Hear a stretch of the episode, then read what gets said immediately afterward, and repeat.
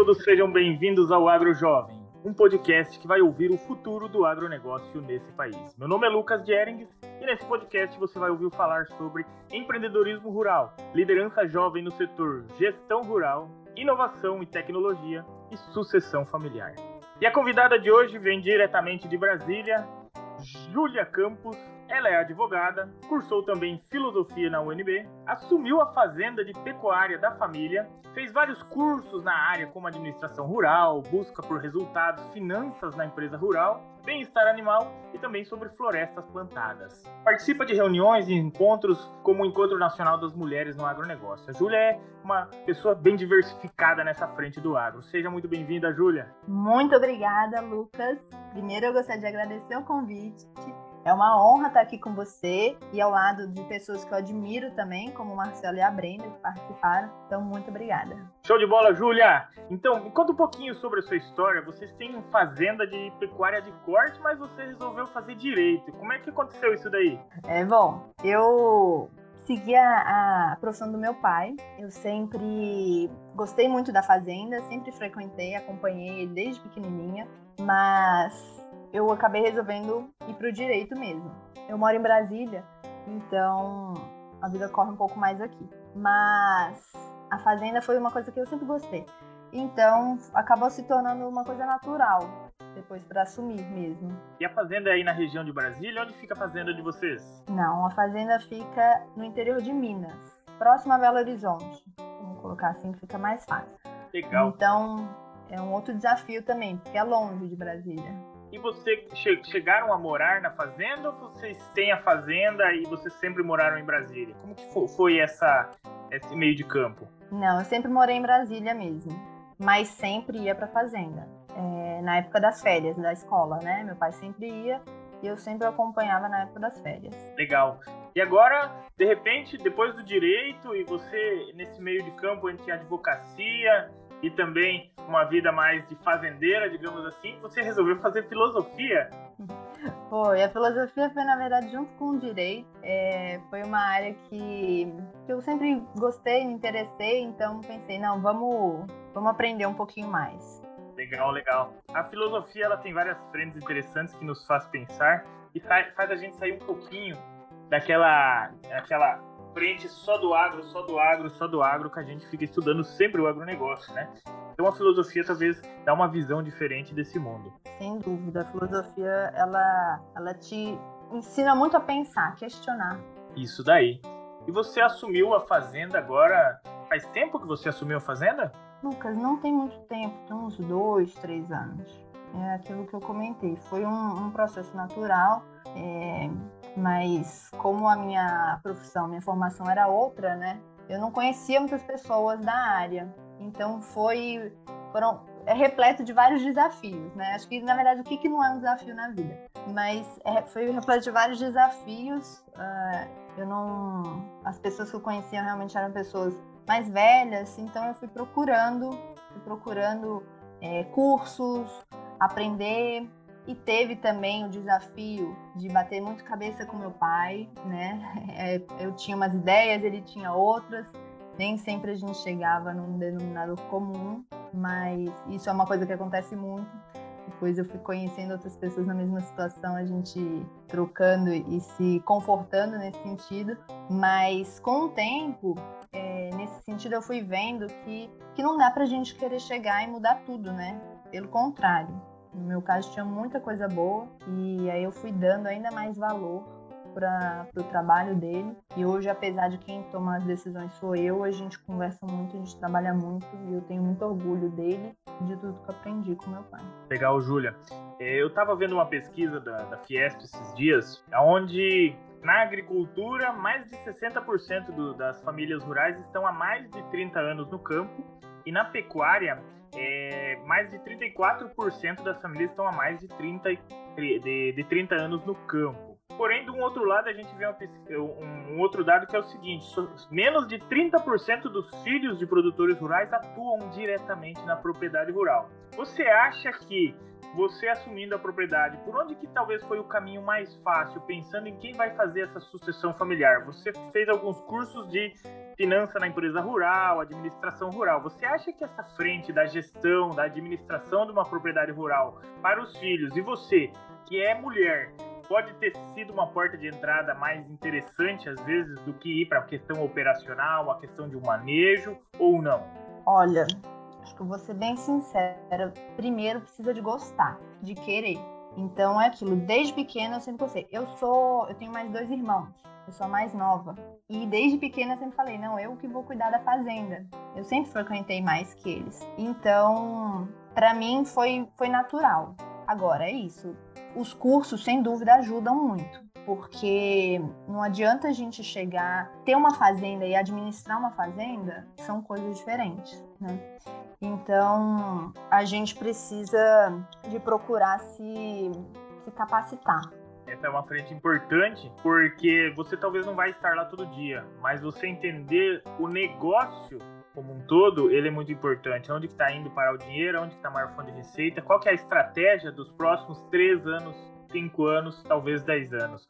Vocês têm somente pecuária de corte, vocês têm alguma outra atividade rural ou pensam em diversificar isso? É, no momento a gente está com pecuária de corte, a gente trabalha com gado brama, já, já tem né, muito tempo com, que a gente trabalha com gado brama, mas eu, desde que eu entrei, eu estou querendo diversificar mais as, as nossas atividades, sempre com foco na, na sustentabilidade, na gestão, na educação. Então, estou com o objetivo de, de diversificar.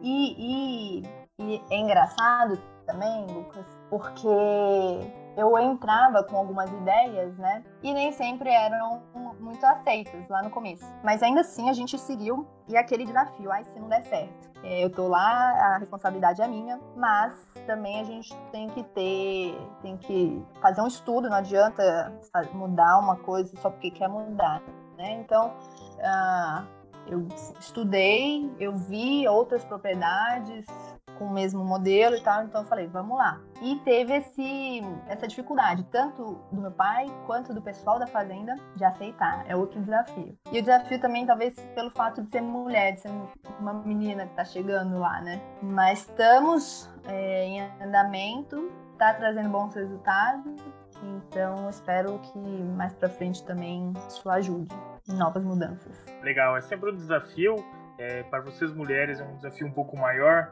mas nós sabemos, eu conheço muitas mulheres que estão nessa frente da gestão principalmente, e pela organização, dedicação, capricho que a mulher tem, a chance de ir mais longe, ela, ela é maior, né? Porque o homem é muito um pouco desorganizado nessa frente da gestão, ele deixa de lado às vezes, às vezes está tocando a, uma propriedade envolvendo vários familiares e não faz uma gestão eficiente hoje, né? Não faz uma gestão organizada. Alguns usam, tentam, mas tentam um caderno e calculadora, isso não é gestão, isso é, é um início de uma organização, né? A gestão é muito mais do que isso. Ela é uma visão estratégica de médio e longo prazo e ela tem que ser muito bem organizada. E as mulheres têm um espaço gigante nisso, né?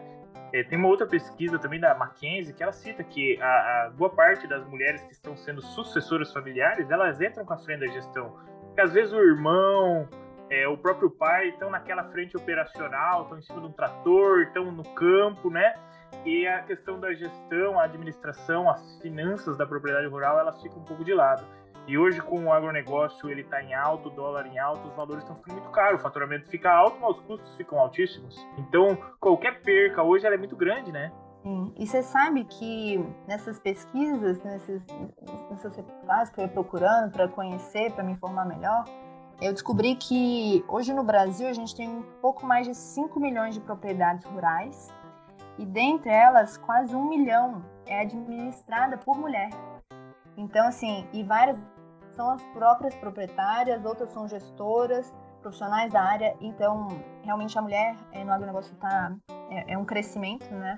E inclusive é maior do que em outras áreas, como tecnologia, na liderança. Isso até me lembra, é, Lucas, uma, uma situação que lá no começo eu comecei a procurar os cursos e tal, como eu comentei, e eu achei uma fazendeira que eu tenho uma enorme admiração, que é a Carmen Pérez. A Carmen fala muito sobre um assunto muito importante que é o bem-estar animal. E quando eu fui ver as práticas, quando eu fui ver um pouquinho, né, eu, eu olhei e pensei, caramba, isso daí é o que eu faço na fazenda, é o que a gente faz. Foi, era uma coisa que era tão natural, tão normal pra gente, e ao mesmo tempo foi tão bacana ver que a gente está no caminho certo. Isso me deu uma segurança, né? É, e aí eu fui conhecendo outras mulheres também é, na, na área, na posição. Isso foi me dando ânimo e foi, foi me inspirando. Foi muito bacana. E hoje temos várias. E a mulher, ela tem uma outra vantagem, que o homem, ele, ele quer muito ganhar, né? E quando ele quer, a pessoa que quer muito ganhar, ele tem muita ganância, ele deixa de olhar para os riscos, né? O, o agronegócio hoje, o produtor, claro, como está em alta, é mais, ninguém olha para o risco mas o risco está sempre aí. Pode ser climático, pode ser mercado, pode ser algo local, né? Pode ser um risco sanitário. A gente tem vários riscos aí. E a mulher ela olha com muito mais cautela para os riscos, né? Para a questão da segurança, porque é, ela sabe que a propriedade rural é o sustento da família, né? Muitas vezes, a maioria das vezes no Brasil, a maioria das propriedades são famílias rurais. E a mulher, ela, quando ela puxa essa frente da gestão, ela tem o pezinho no controle de risco, a gestão de risco. Isso é muito importante para manter o negócio em pé.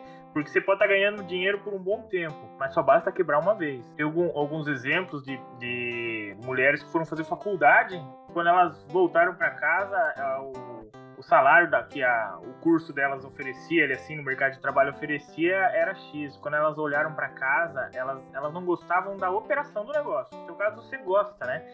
Mas elas não gostavam da operação do negócio. Mas elas faziam uma gestão com uma facilidade tão grande que elas conseguem tocar a propriedade sem necessariamente estar lá dentro todo dia. Né? Muitos podem falar, não, isso aí não existe, mas você é prova disso. Você está em Brasília e a propriedade é em Minas, né? Sim, é verdade. É muito bacana. E tem muita, muita história inspiradora. Exatamente. E quando você pensa em diversificar a atividade rural, sair um pouco do gado de corte, o que você pensaria em fazer ali assim? Qual região específico de Minas que é para ver para ter uma aptidão para uma diversificação que seja viável financeiramente. A diversificação é importante, né? Ela ajuda a diluir um pouco desse risco e é uma oportunidade né, de ganhos também. Bom, de, de diversificação a gente pensa muito em floresta, é uma ideia antiga. Meu pai sempre gostou muito de planta, então aprendi também com ele esse amor não só pelos animais, mas pelas, pelas plantas. E tem uma floresta. É, lavoura também tá super em alta. Estou buscando aprender sobre isso.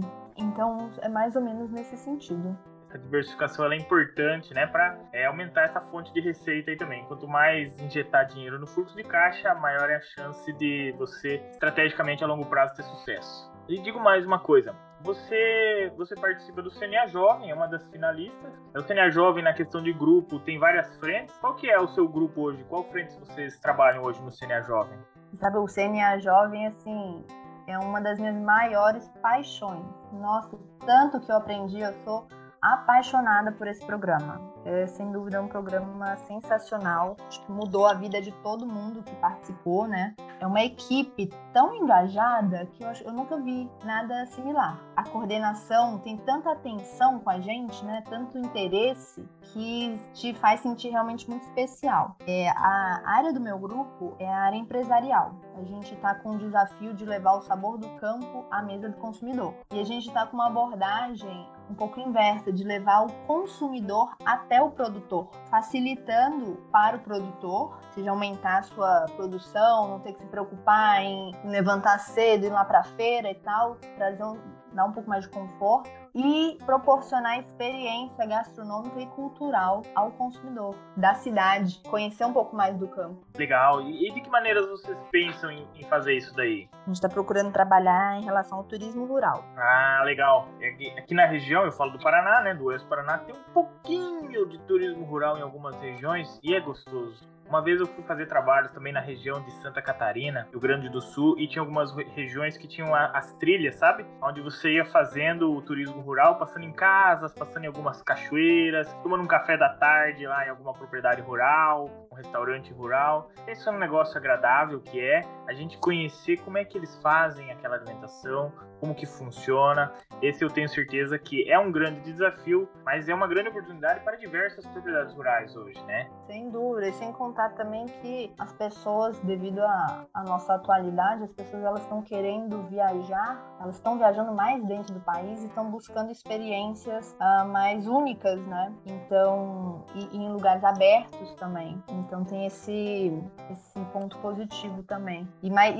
estão mais curiosos, eu acredito, pelo agro, conhecer um pouco mais. É, o interior agora ele é um, é um, é um ponto turístico, né? Porque no meio da pandemia é o lugar menos perigoso, digamos assim, né? E as pessoas querem dar uma saída, se isolar. E eu sei que na empresa tem muita gente trabalhando home office que acabou saindo de Curitiba, acabou saindo de São Paulo e foi para os familiares no interior, porque dá para levar a vida mais tranquila. Em uma cidade onde eu, eu resido também, que é em Marechal Cândido Rondon, é, o que virou agora, a, a, como é, tem muitos morros, né?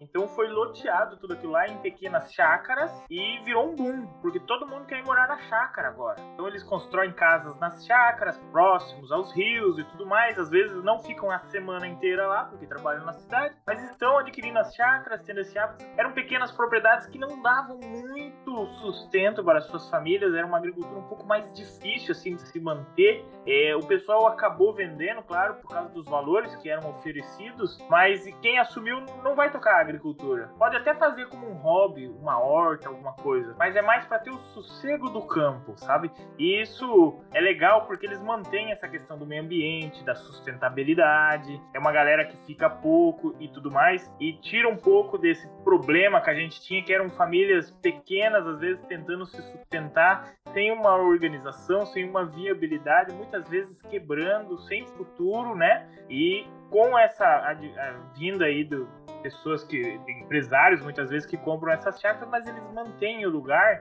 e essas famílias vão ter uma oportunidade na cidade. É um pouco do êxodo rural, mas a, o lado bom é, dele.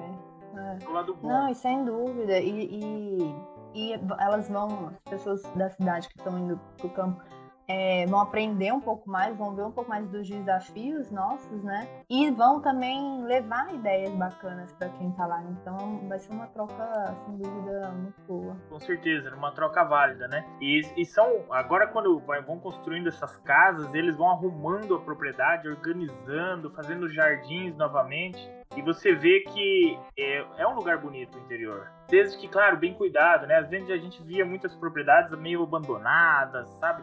E isso realmente desanima quando você vai fazer um turismo rural. Agora, quando você vai fazer um, turismo rural, onde o produtor ele é um produtor já não mais por causa do, do lado econômico, mas porque ele gosta. E esse cara é gostoso de você conversar, porque ele pensa na sustentabilidade. Claro que ele tira um, um, um dinheiro, ele vende um produto na feira, mas ele tá ali porque ele gosta. E essa frente é muito importante para todos nós aí que estamos vendo isso acontecer. E isso, se tomar uma grandeza a nível nacional, melhor ainda. É, Júlia, e quais os desafios de levar esse turismo rural hoje? Porque não é uma coisa tão simples também, né? Não, não é. E apesar de já, já investir em regiões que tem um turismo rural um pouco mais consolidado, né? A nossa ideia também é, é mostrar que para a pessoa que está no centro da cidade, no centro de São Paulo, por exemplo, existem propriedades próximas. Só que aí é essa dificuldade de, de mostrar, né? Do, do cidadão do, do lado da cidade conhecer, saber dessa possibilidade de que tem, é, ele pode ir curto período de distância, né, de, dirigir pouco tempo e tal, já vai estar numa propriedade. Então, às vezes também o, a estrada nem sempre é muito fácil, então tem aí alguns desafios e, e ver que ele é capaz, que pode, né, mas temos ainda alguns desafios nesse sentido. E, Júlia, o Sênior Jovem tem o desafio de grupo e ele tem o individual. Em que frente você está levando o seu desafio individual? Como que você pensou nele como propósito, assim, e qual a maior dificuldade que você tem nisso? Conta pra gente. O meu desafio individual é muito interessante, Lucas, pelo seguinte sentido. No começo, eu estava mais focada na questão da mulher, da liderança da mulher, das dificuldades, né? Só que aí eu fui conhecendo tantas pessoas bacanas, no programa especialmente, que foram me, me ajudando, me ensinando tanto, como, por exemplo, Marcelo, que esteve aqui, o Gustavo Tonhão, você também, enfim, que eu pensei, gente, eu não quero fazer só para mulher, eu quero quero trazê-los também. Então, eu acho que essa questão da, da capacidade do conhecimento e procurar evitar os erros causados pela inexperiência do jovem sucessor e, e trazer, inclusive, é, aqui em primeira mão para você, eu me juntei junto com a Camila Sayuri e a gente está fazendo um projeto muito bacana que vamos lançar essa semana. Fica aí convite, uma surpresa para vocês, mas é é um, um grupo exatamente de fortalecimento com o objetivo de reunir os jovens engajados e compartilhar a experiência, trocar conhecimento, lançar aí, fica o convite. Não, a Camila é show de bola. Ela é do meu grupo, né, do agroconhecimento. E ela é um pouco japonesa e se juntou com o japonês, não tem erro, né, cara? Porque os asiáticos estão em outro patamar, assim. A gente tem que correr atrás deles para conseguir chegar próximo, né? E a Camila, ela, ela é cabeça não, também. Sucesso pro projeto de vocês. Até sair esse podcast, o projeto vai estar tá rodando, então, já. Porque sai na quinta-feira.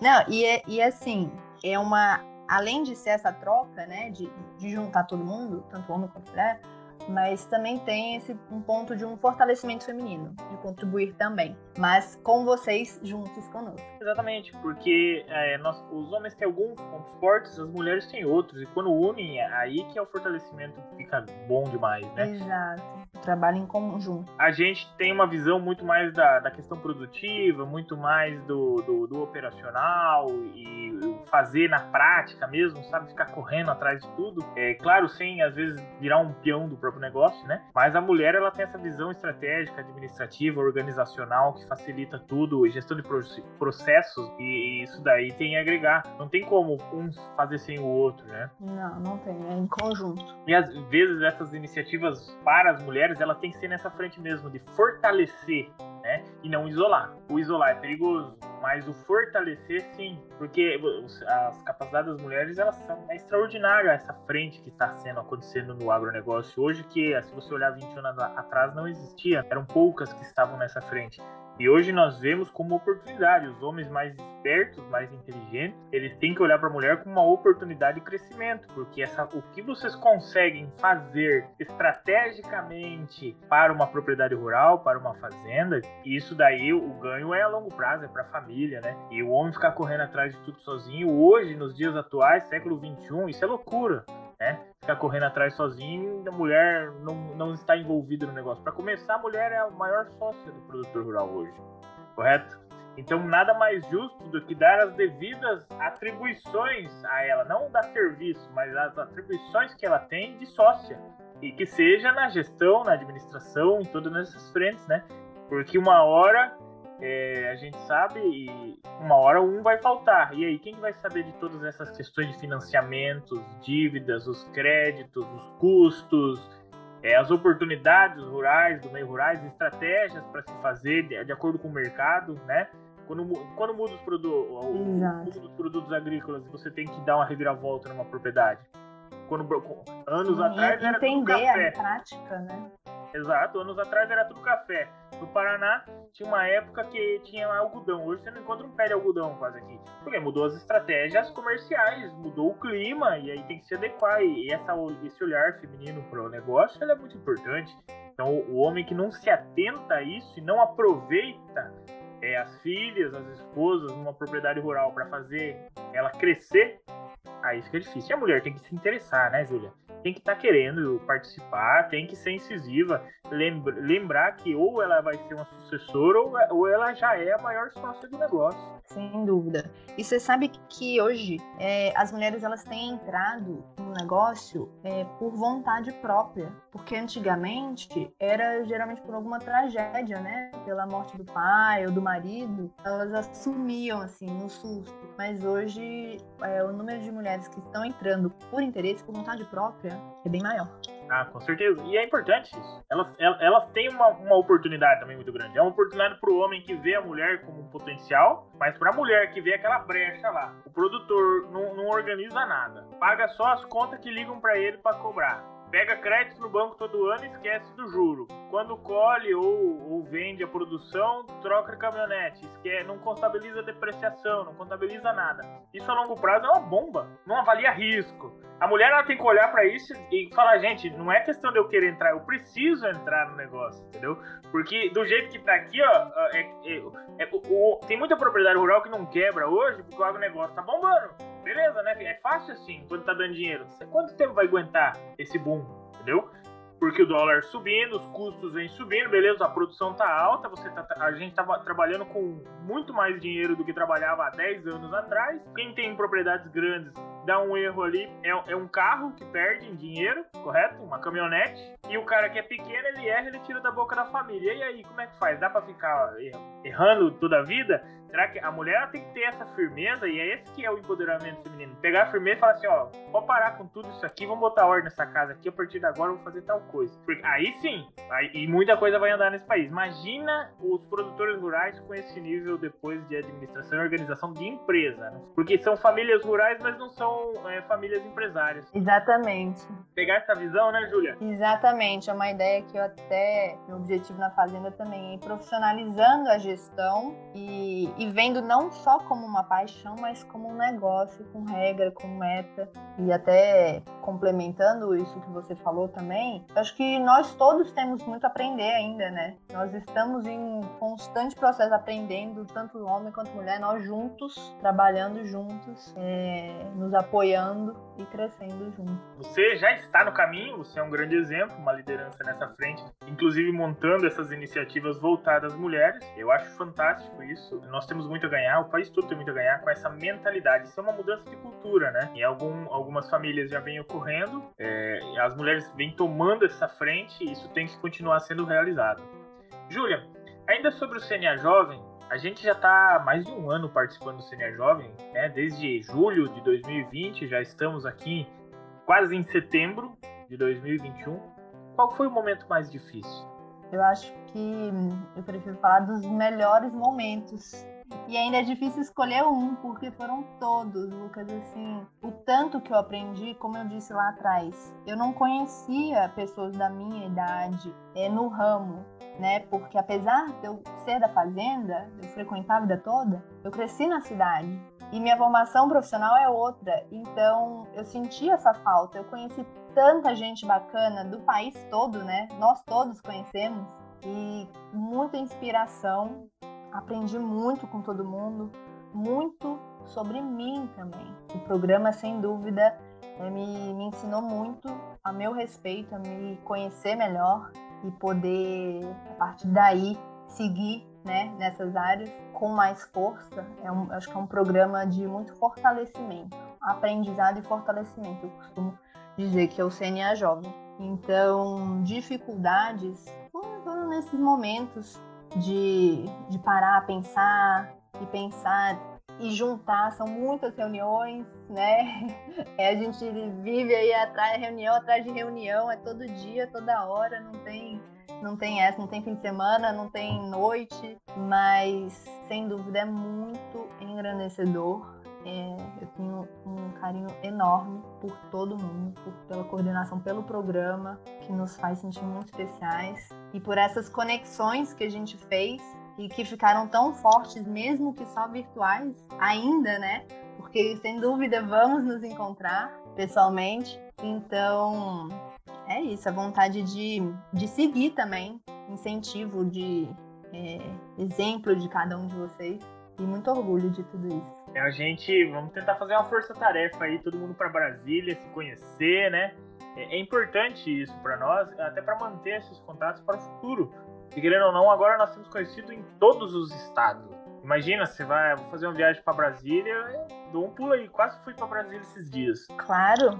Nós temos que conhecer o restante do país, porque aqui no Paraná nós temos vários problemas e várias oportunidades, né? Aqui tem uma diversificação muito forte, a gente tem uma agropecuária diversificada, né? Muito forte, frango de corte, suíno, peixe, grãos, né? Que é o soja e o milho. Também tem ali mais pro lado do, dos campos gerais, tem muita cultura diferente, né? O, gado, o próprio gado de leite.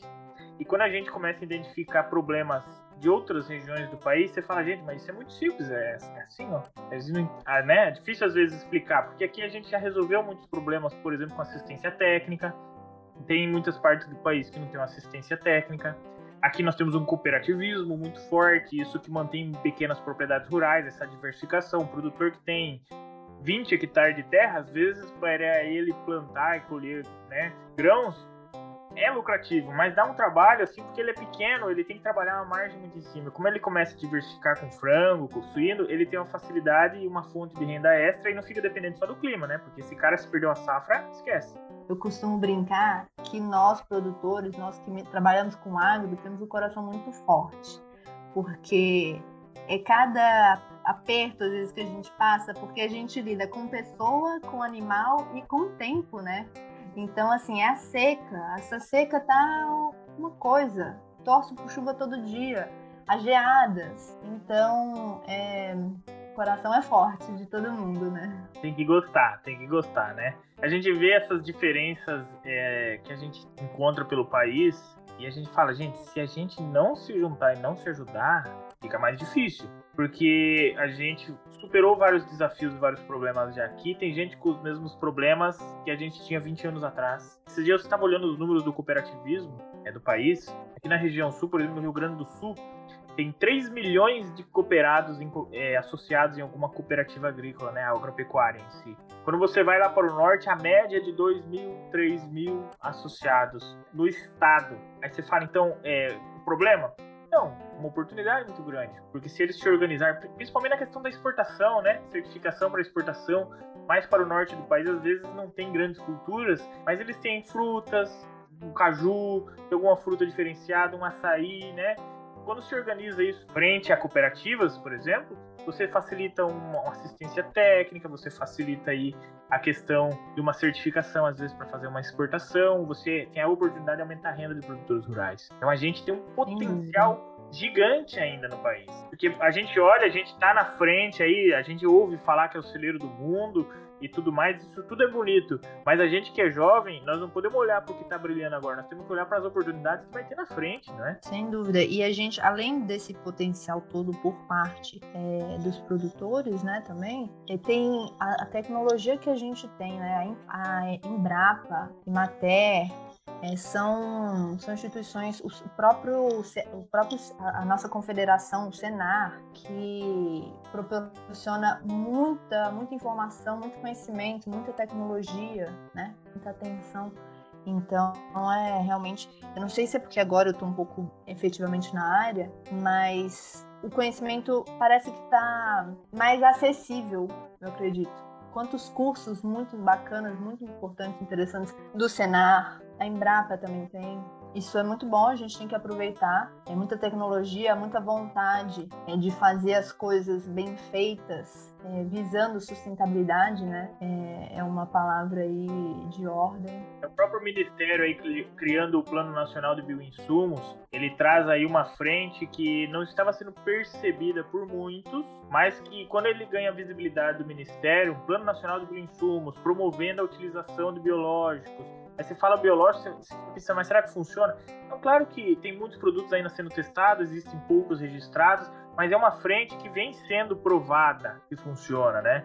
O maior deles é o FBN, lá que é a fixação é, biológica de nitrogênio com a soja, né? Que é o, o, o bradyrhizóbio. Então, a gente já tem exemplos disso que funciona. Quando a gente ouve falar agora de, de produção e construção de biofábricas dentro de, de, propriedades rurais, a gente vê outras oportunidades. Tudo para quê? Para tentar baixar o custo, mas também ser sustentável, né? É, é, a gente olha para o custo com muito carinho, porque é o, é o carro-chefe mas a sustentabilidade é muito importante porque a gente tá lembrando que a gente vende para fora, né? E quando a gente vende para fora, o teu cliente começa a colocar restrições que às vezes você tem que se adequar e apagar o fogo repentinamente, porque senão o seu produto não vai valorizar como você gostaria. E é o que você falou, esse marketing do produtor rural ainda é muito pequeno. A gente tem um marketing bonito lá fora, institucional, né, que o governo paga, faz aqueles vídeos bonitos lá, é drone voando, a diversificação, a família rural, é muito bonito.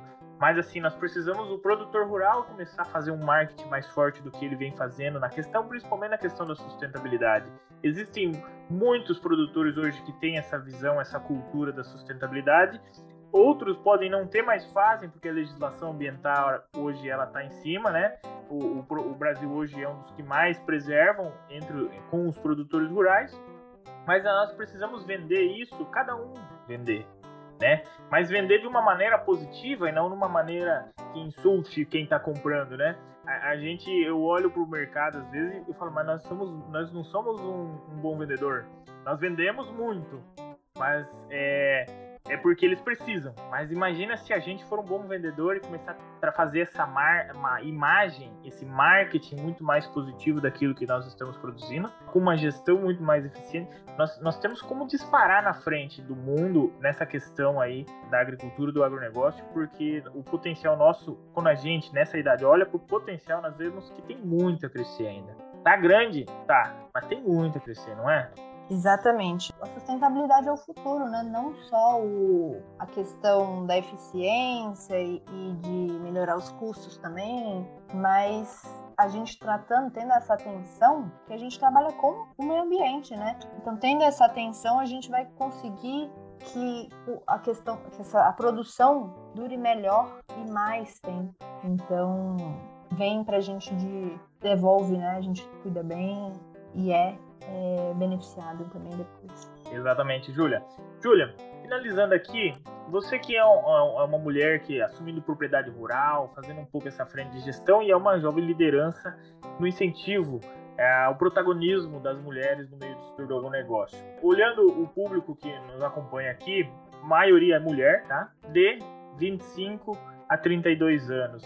É, se fosse para você deixar um recado para essas mulheres que estão aí querendo assumir a propriedade rural, muitas sim oportunidades, outras vezes nem cogitando isso, o que você deixaria de mensagem para elas? Você que está fazendo na prática, né? Você não está tentando mais, é, não, não, não, tentou, você foi, né? O que você deixaria de recado para elas? Mulherada, eu acho que assim, se eu conseguir, todo mundo consegue. Vamos firme não pensa, vai. Vai ter momentos que você vai se sentir insegura, você vai ter medo, mas vamos. Procurem estudar um pouco também, porque o conhecimento vai trazer mais segurança. Então, e procurem outras pessoas, eu estou totalmente à disposição, vai ser um prazer conversar com, com vocês. E, e é isso. Vamos firme porque a gente consegue. Júlia, muito obrigado, tá, por ter aceitado esse convite, participar aqui conosco, passar um pouquinho da sua experiência no meio do agronegócio, que é uma experiência de sucesso. Agradeço mais uma vez a todos que estão nos ouvindo. Um grande abraço. Todas as quintas-feiras, mais um episódio. Até a próxima. Muito obrigada, Lucas. Eu agradeço muito o convite. É uma honra estar aqui com você, viu? Parabéns pela sua iniciativa e muito sucesso. Tamo junto. Até a próxima, gente. Tchau, tchau.